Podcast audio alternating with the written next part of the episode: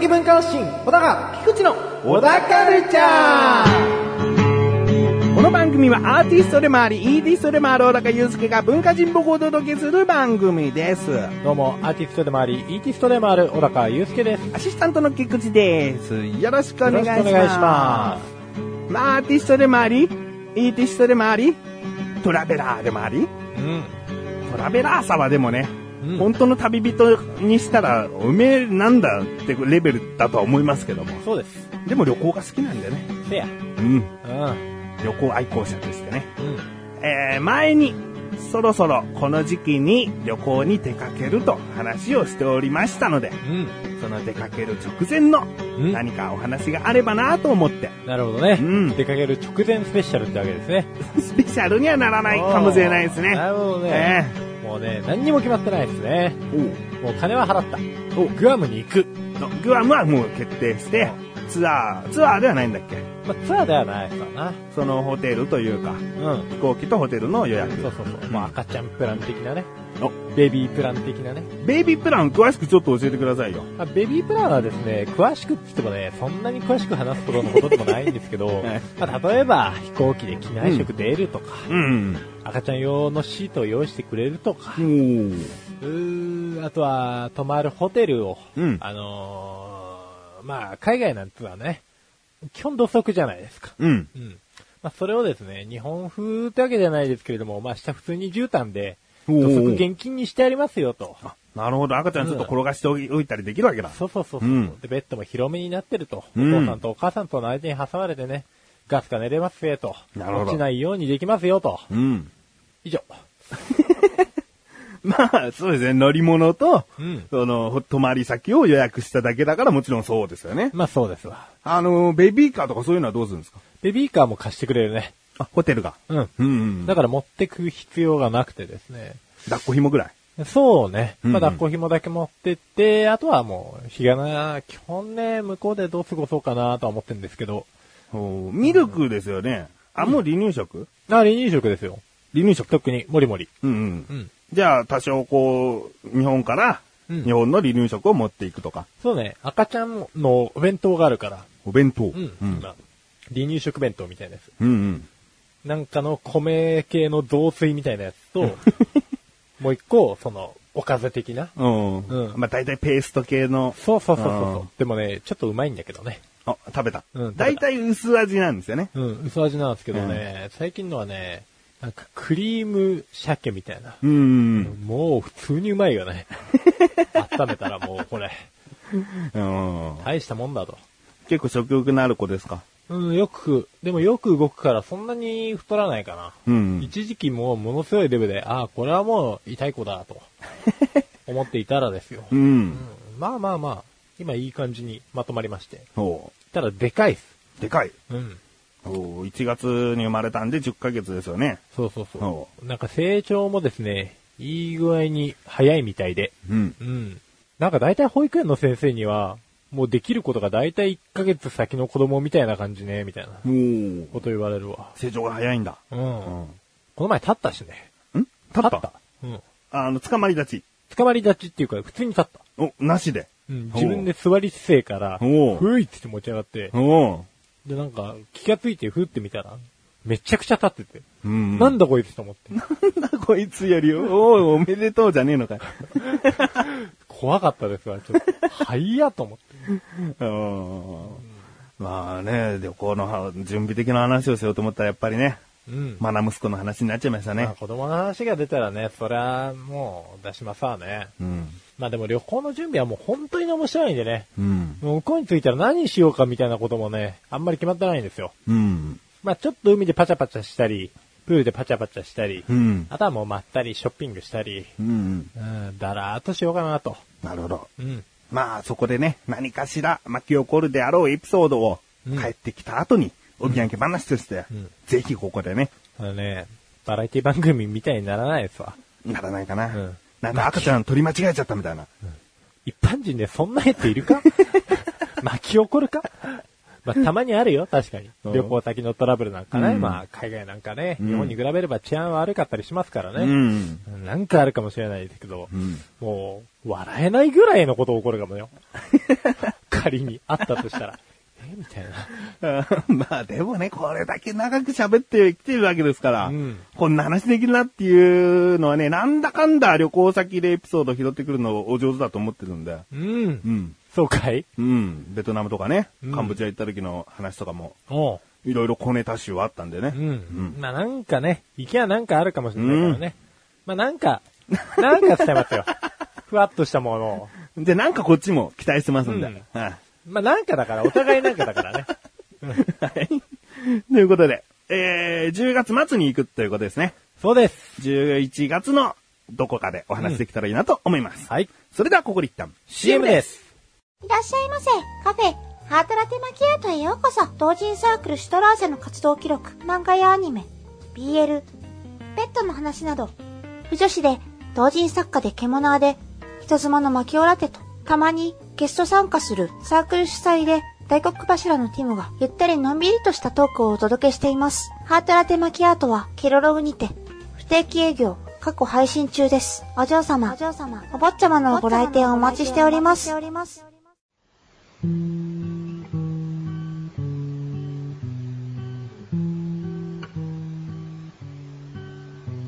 小高郎の料理教室。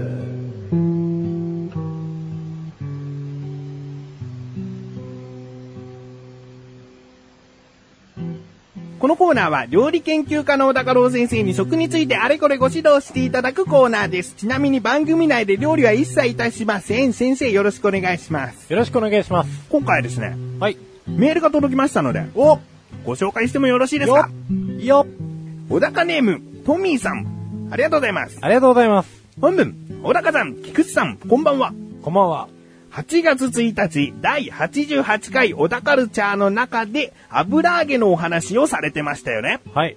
先日、家族で福井県に行った際、小高さんおすすめの堺市武田の油揚げ屋さんに行ってきましたので、その報告をしたいと思います。あそうですかりがとうございます。これが小田カルチャーで話していたみたいな。まあ、偶然な気もしないでもないんですけどね。ねトミーさんもその観光名所に行って、もドンピシャなタイミングだったのかな、う、うん。いや、よかった。続きです。はい。まず、お店ですが、福井市方面から峠を越えて長い長いトンネルを抜けた先のほのぼのした山村にありました。そんな場所には不釣り合いなほどの満車の駐車場と人の列。何かお祭りでもやっているのかと思ったところにあったのが油揚げのレストランでした。店内は狭くもないのですが、人がぎっしり並んでいて、正直暑くて辛かったくらいです。これダメ出しですね。ダメ出しですね。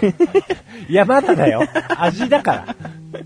えーまあ人も多かったみたいですねせ。やね。壁には有名芸能人の色紙がたくさん貼られていて、並んでいる人から漏れ聞こえてきた話には、どうやらテレビ番組、秘密の県民賞で紹介されたから混んでいるらしく、大阪から神戸からと遠方から来ている方がちらほら。私はその番組を見ていなかったのですが、きっとその行列の中には私と同じように、小高菊池の小田カルチャーを聞いてやってきた人もいたと思います。さあ、どうですか、ね優しさが胸に応えてますね。いや、もう本当気遣いなく。えー、1億人いたら1人ぐらいの感じなんで、多分トミーさんだけだと。ねいや、もう言っていただけでもね、うん言っていただけただけでももう嬉しいですよ。はい。さて、実際の油揚げですが、真四角でとても大きいです。お味はというと私は残念ながら、本当に残念ながら揚げたてを食べられなかったので、家族の感想をお伝えします。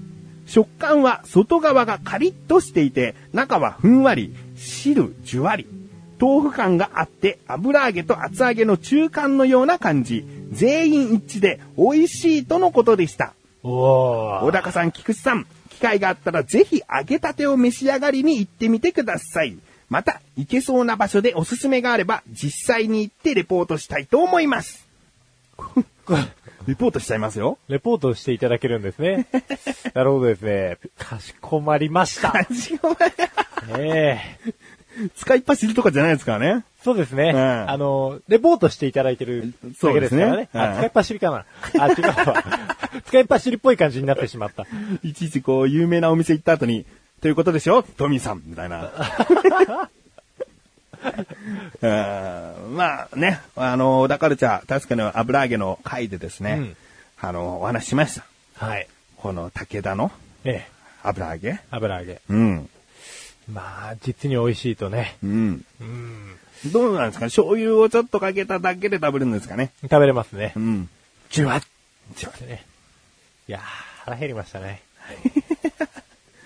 まあ、レポートできない場合はね、こっちに、こう、産地直送とかもあったらね。あ、そのサービス、採用。採用トミーさんが却下だよ。採用します。うん。ということなんです。もう本当にありがたいです。小田カルチャーを聞いて行ってみましたの雰囲気がね。そうですね。そうとは言い切ってないですよ。うん。うん。なんかそんな気がしないでもないですよ。そうですね。うん淡い期待を胸に今後もこういった番組をうん。続けていきますので、はい。まあですね、はいぜひレポートの方ね、はい。よろしくお願いしますと。あ よろしくお願いします。メール、本当にありがとうございます。りがとうございます。ではですね、通常通り、今回の食材でお話をしていきましょう。はい。今回の食材テーマ、何ですか？すっぽんすっぽん。自分は食べた記憶ないかなうん、僕もないです。何かのきっかけにこれ入ってましたみたいな小さい頃は、もしかしたらあるのかもしれないけどね。あ、栄養ドリンクで飲んだことあるかもしれないですよ。すっぽん系の。エキスねうんうん、エキスエキスエキス。うんうんうんうん。でもなんか本当に芸能人さんですっぽん鍋が好きっていう人は本当にその出汁が好きみたいでそうねだ。ね。なんか独特な味なんでしょうね。うん。なんかうまいかどうかって言われるとどうなんだろうなっていう気もしないでもないですけどね。うんっていうか、出汁出んのお前みたいなうんビジュアルですからね。だって他の食材で亀食べるって機会もないから、うん。全然想像がつかないですよまあね。そうなんですよねう。ん。じゃあ、すっぽん参りましょうか。はい、お願いします。えーすっぽん。爬虫類亀目すっぽん科。極東すっぽん属に分類する亀と。亀。まあ、亀ですわ。うん。要するに、そうですよね。なんやかんや言ってもね。亀を食べるっていうのがね、ちょっと馴染みないんで。まあ、通称ですね、極東すっぽん、シナすっぽんの名で名で呼ばれることがありますと。うん。うん。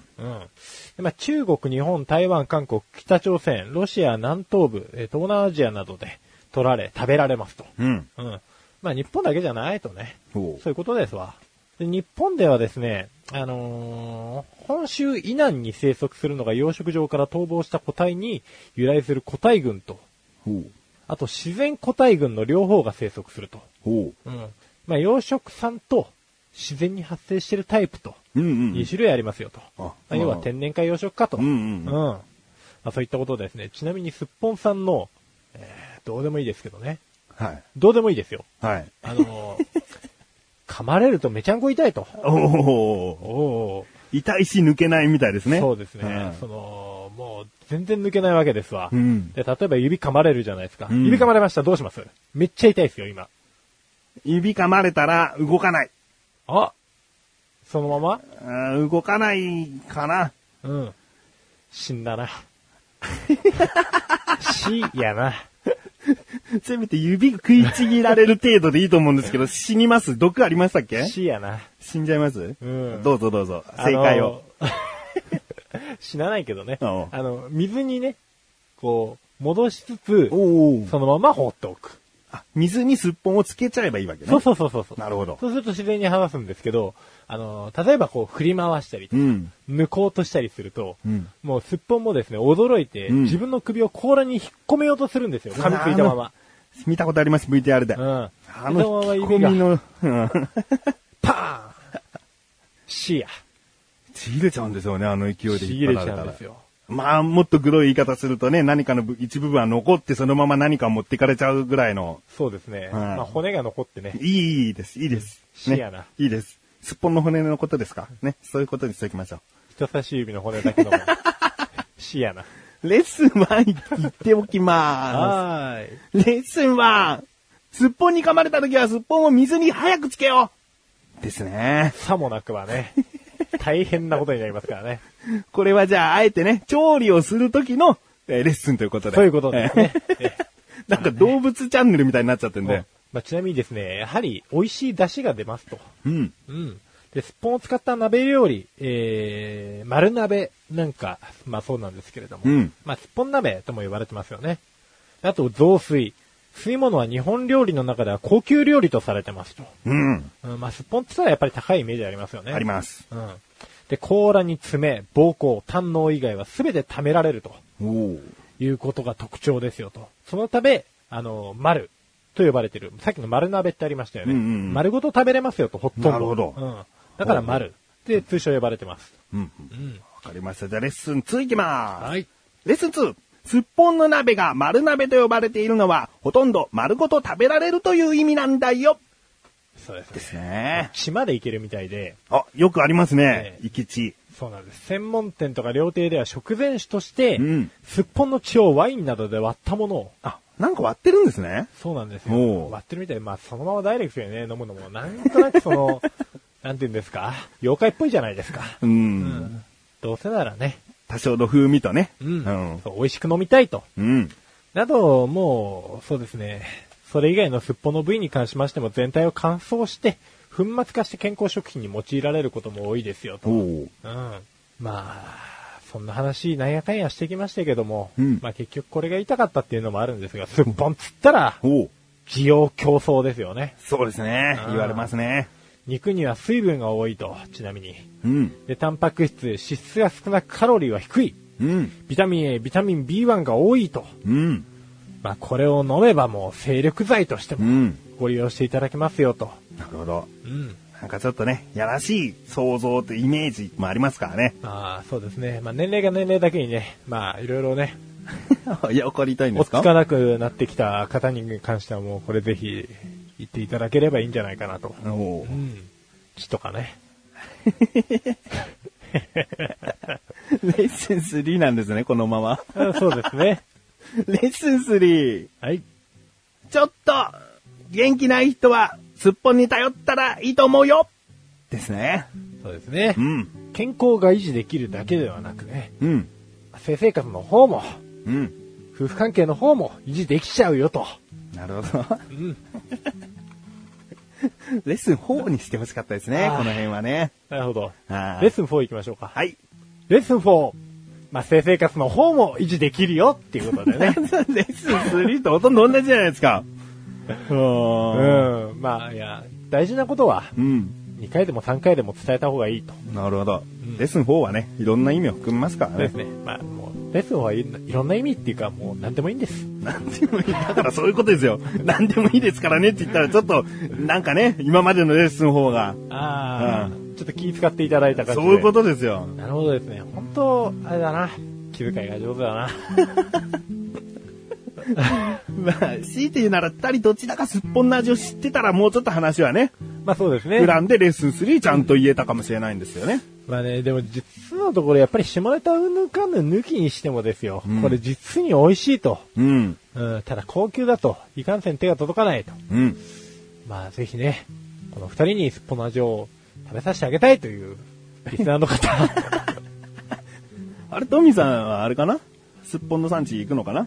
そうですね。うんもうなんなら取ってきてくれるんじゃない？だって、産地直送で、さばくときは気をつけますよ。すぐ水につけてね。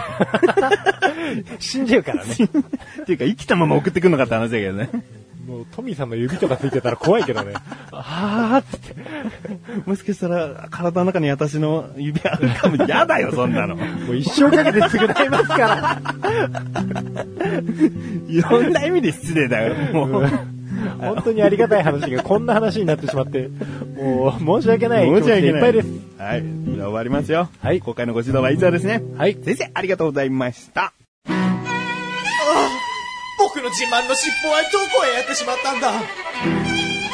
両手両足が生えたからといって外へ追い出す必要はないじゃないか。これが進化だというのなら僕は湖の中で暮らしていたかった。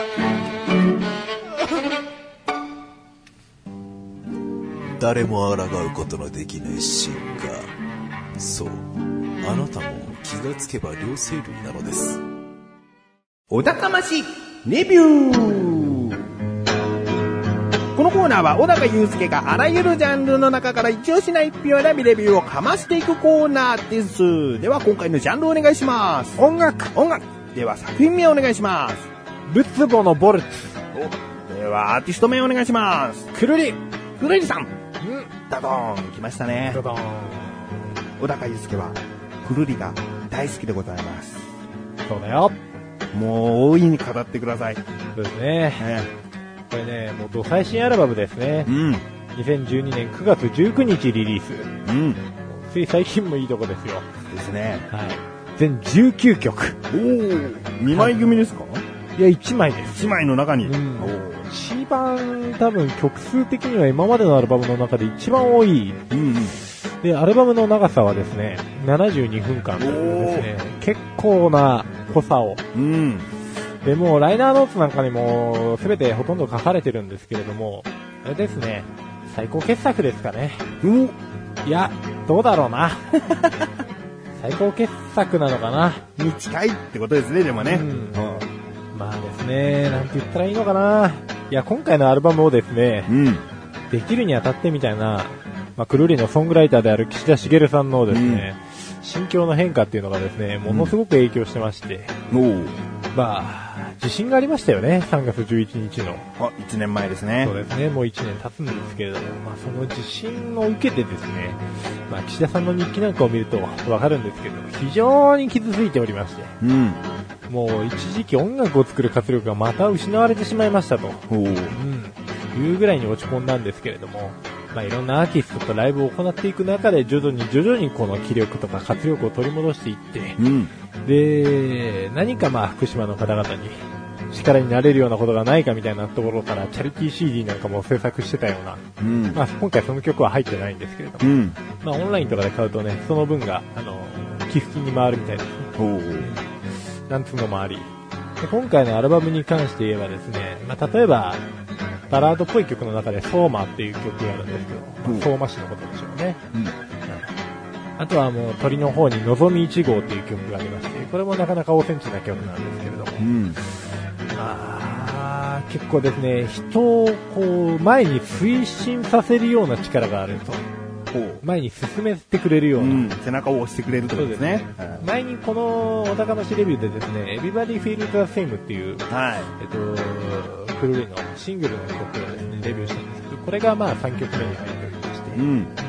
なのでそういったちょっと前向きにさせるような曲もありつつ、ありつつ、1曲目と2曲目にヘビーメタルみたいなのを持ってきてるんですね。あのー、なんやかんやですよ。うん。ックンロールバンドでみんなに元気を与えますと。うん。で元気の与え方っていうのがですね、単純なやり方じゃないのが、まあそこはくるりだと。う。うんん。で、まあもうですね、2曲目のですね、チリペッパージャポネーゼっていう曲があるんですけれども、うんこれなんかもう本当にね、YouTube なんかで多分プロモーションビデオを見れますけどね、はい。アホですわ。もう、日本の香辛料のですね、うんことを歌にしたんですけれども。まあ、くるり最速のテンポで演奏されておりまして、うん。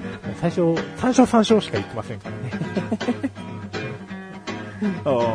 そういう曲なんですそうでねす。ね。2番はちなみに七味から始まりますけどね。で最後がお遍路っって終わるんですよ。なるほど。もうですね、ちなみにプロモーションビデオがですね、タモリクラブに、うん。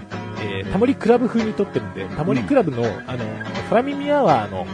ビデオなんかによく出てくる方なんかが、うんこの曲のプロモーションビデオに参加されてるんで、うん。すごく空耳アワーを見てる感じの雰囲気で見れますね。芝居仕立てってことですか？芝居仕立てですね。うんあの、火吹いたりしてますし。う。うんん。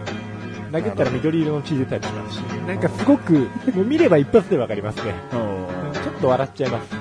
うん。うん。というような曲も含めつつ、えー今回のハイライトがですね、多分、クラブリアクターフューチャーという曲が入ってるんですけれども、うん。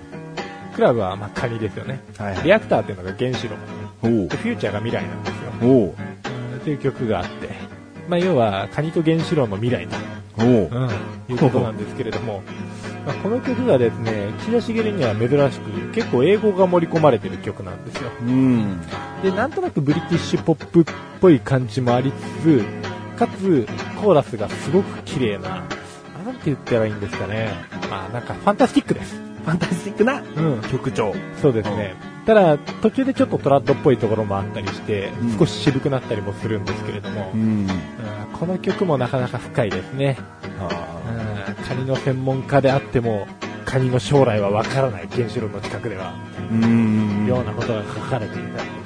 まあもう本当にとにかくあの件を意識しつつ、うん。作られたような、うん社会問題も定義しつつ、かつ被害に遭われた方の背中もしつつ、うん。で被害に直に遭ってない人もあのニュースを見て多分気持ちが落ち込まなかった人ってなかなかいないと思うんで、うん、そういった人たちの気持ちを引っ張り上げてくれるような、すごく力がありますね。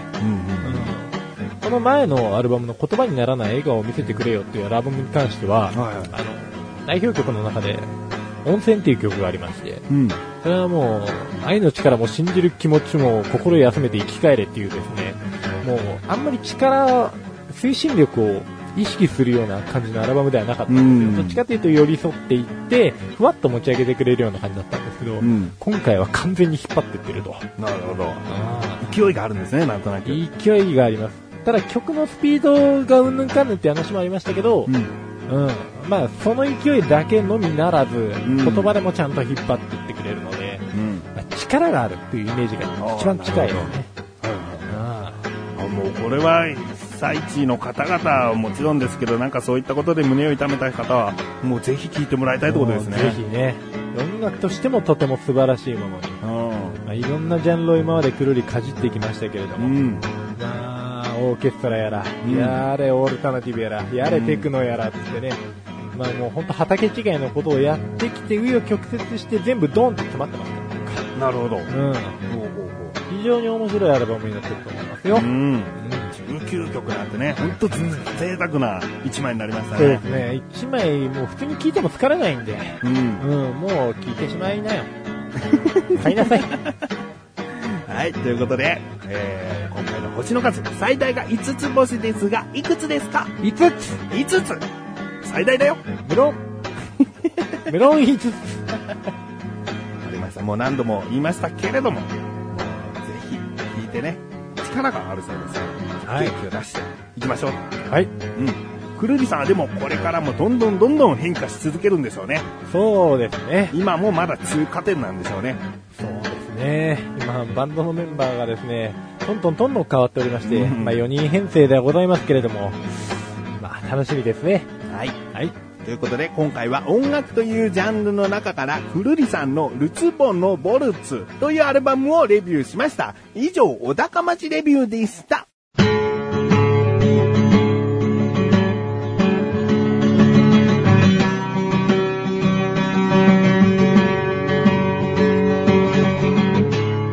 エンディングの中はい、ということで、第93回も終わりを迎えようとしております。はい。